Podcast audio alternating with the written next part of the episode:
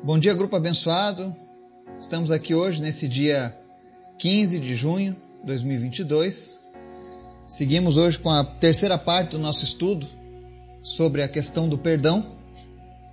E nós temos visto o quão importante é para o cristão o exercício do perdão. Porque isso tem a ver com a nossa vida eterna. Isso tem a ver com aquilo que nós recebemos do Senhor. Se somos perdoados, nós somos capacitados para perdoar também. E hoje nós vamos ver o preço que nós pagamos quando nós decidimos não perdoar. Para isso nós vamos seguir a leitura lá no livro de Mateus, capítulo 18. Já vai preparando a tua leitura na Bíblia, dos versos 31 ao 35, tá? Mas antes da gente começar o estudo de hoje, quero convidar você para a gente estar orando intercedendo uns pelos outros, pelas nossas vidas, famílias, cidades, pela nossa nação. Que o Senhor esteja nos guardando. Amém? Vamos orar? Obrigado, Senhor, porque tu és sempre bom. A tua palavra nos alimenta, a tua palavra nos sustenta, a tua palavra nos cura, a tua palavra nos anima, ela nos fortalece, todos os dias, Pai. Por isso nós somos gratos a Ti. Obrigado, Senhor, porque o Senhor tem sido fiel. A Tua palavra tem sido aquilo que nos faz levantar todos os dias e continuar seguindo nesse caminho rumo à eternidade. Obrigado por essa promessa maravilhosa. Nós queremos, nesse momento, pedir que o Senhor esteja visitando cada pessoa que ouve essa mensagem, cada pessoa do nosso grupo, perdoando os seus pecados, abençoando, curando, libertando e especialmente, Pai, nós oramos por salvação, Pai. Que pessoas sejam salvas, que pessoas sejam alcançadas pela tua palavra. Que em nome de Jesus essa palavra venha produzir fruto, para que as pessoas continuem levando adiante a tua mensagem. Visita, Senhor, a nossa nação e tem misericórdia, Pai, do nosso país. Que o Senhor venha abençoar o Brasil, abençoar as nossas cidades. Não permita, meu Deus, que se levante uma nova onda de pandemias. Não permita, meu Deus, que novas enfermidades, novas doenças venham se abater sobre a nossa nação. Mas em nome de Jesus, que toda mentira caia por terra, Deus. Continua guardando o teu povo, Pai. Livra-nos, Pai, desse mal. Eu te apresento aqueles que lutam contra o Covid, contra a gripe, pneumonia, as doenças do inverno, as doenças respiratórias, doenças cardíacas. Em nome de Jesus, Senhor, traz cura para cada uma dessas pessoas. Que pessoas, ao ouvirem essa mensagem, estejam sendo curadas agora, pelo poder que há no nome de Jesus. Que você seja curado, que o câncer deixe agora a sua vida. Em nome de Jesus. Aquele que estava entubado, aquele que estava na UTI, em nome de Jesus, sopra fôlego de vida sobre essa vida, Pai. Eu te apresento também, meu Deus, as nossas crianças, especialmente, Deus, aqui na região sul do país, aqueles mais necessitados que sofrem com o frio, com a falta de alimento. Senhor, tem misericórdia, Pai.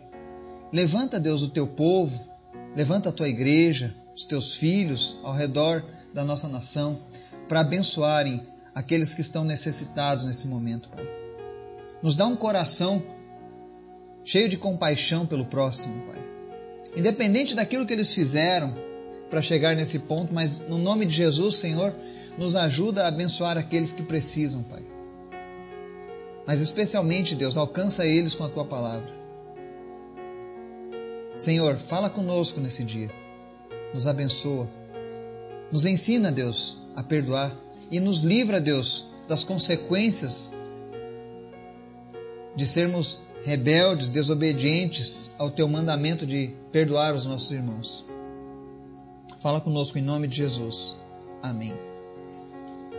Mateus 18, versos 31 a 35, seguindo o estudo de ontem, diz o seguinte: Vendo os seus companheiros o que se havia passado, entristeceram-se muito e foram relatar ao seu senhor tudo o que acontecera. Então, o seu senhor, chamando-o, lhe disse: Servo malvado, Perdoei-te aquela dívida toda porque me suplicaste.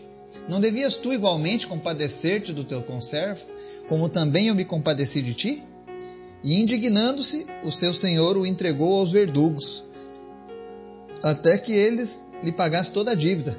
Assim também meu Pai Celeste vos fará, se do íntimo não perdoardes cada um a seu irmão. Amém?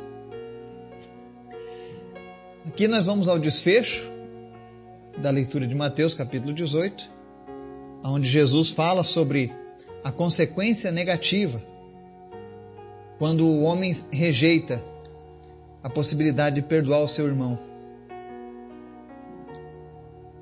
Você vê aqui que após a atitude do servo infiel, as pessoas contam ao Senhor, ao rei, o tudo que estava acontecendo. Então, o rei chama aquele servo malvado,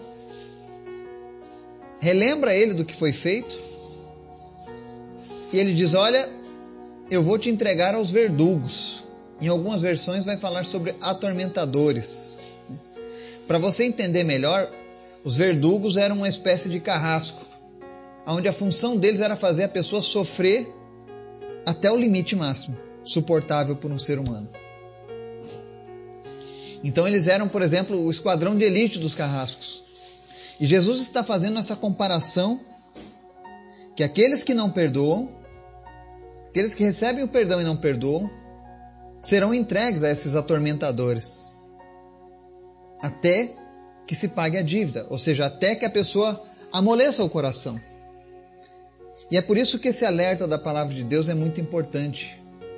Eu vou falar aqui sobre alguns tipos de verdugos, por exemplo, de atormentadores. Tem os atormentadores emocionais. Tem pessoas que o fato delas de não perdoarem, de segurarem a mágoa, fazem com que emocionalmente elas tenham uma vida azeda, amarga, fechada, desconfiada, não conseguem se abrir com ninguém, vivem irritadas. Esses são os atormentadores emocionais. Existem também os atormentadores físicos, que sugerem enfermidades. No Salmo 32, o salmista fala que ele guardava o pecado escondido, e com isso ele sentia seus olhos, seus ossos envelhecerem. Havia gemidos e seu vigor tinha se tornado em sequidão, ou seja, era algo sem vida, era algo sofrido. Existem muitas pessoas que adquirem doenças e enfermidades, e é por isso que quando a gente ora sobre pessoas enfermas, a gente repreende a enfermidade física e a espiritual. Algumas dessas enfermidades podem ter origem na falta de perdão, porque a pessoa segura, retém aquele problema e ela é atormentada fisicamente. Tem outro tipo também de atormentador que é o espiritual. Ou seja, pessoas que possuem uma relação obstruída com Deus, que não conseguem estabelecer uma comunhão com Deus, uma relação mais íntima. Então essas pessoas possuem alguma coisa interrompendo o caminho dela com Deus. E isso pode ser explicado lá no, no, livro de Mateus, capítulo 11, diz o seguinte, no verso 25 a seguir: E quando estiverdes orando, se tendes alguma coisa contra alguém, perdoai, para que o vosso Pai Celestial vos perdoe as vossas ofensas. Mas se não perdoardes, também vosso Pai Celestial não vos perdoará as vossas ofensas. Ou seja, existem pessoas que retêm o perdão e querem ter uma vida de oração e elas reclamam: ah, eu não consigo sentir Deus, eu não consigo ver Deus agindo através da minha vida. Parece que quando eu oro existe um teto de chumbo e a minha oração não chega aos céus. Vale a gente lembrar que algumas vezes, quando nós estamos orando aqui, eu sempre lembro de pedir perdão a Deus se eu tiver cometido algum pecado, alguma coisa que tenha me passado despercebido, para que a minha oração não seja impedida de chegar ao trono de Deus, para que os meus pecados não façam barreira. E aqui Jesus está lembrando no livro de Mateus, capítulo 11, que quando você estiver orando, não carregue mágoa de ninguém. Se você estiver retendo o perdão a alguém, Deus não estará perdoando você naquele momento. Ou seja, as tuas ofensas continuarão ativas diante de Deus. E isso é muito sério. Efésios 4:31 diz assim: Longe de vós toda amargura e cólera, e ira, e gritaria, e blasfêmias, e bem assim toda malícia. Antes, sede uns para com os outros benignos, compassivos, perdoando-vos uns aos outros, como também Deus em Cristo vos perdoou. É muito importante que não venhamos a reter o perdão sobre as pessoas. Na hora de perdoar, você não pode olhar para a razão, mas sim para a loucura da salvação. Afinal, nós recebemos o perdão quando não éramos merecedores. Então não custa termos a mesma atitude. Quando a gente olhar para o devedor, lembre que você foi perdoado das dívidas.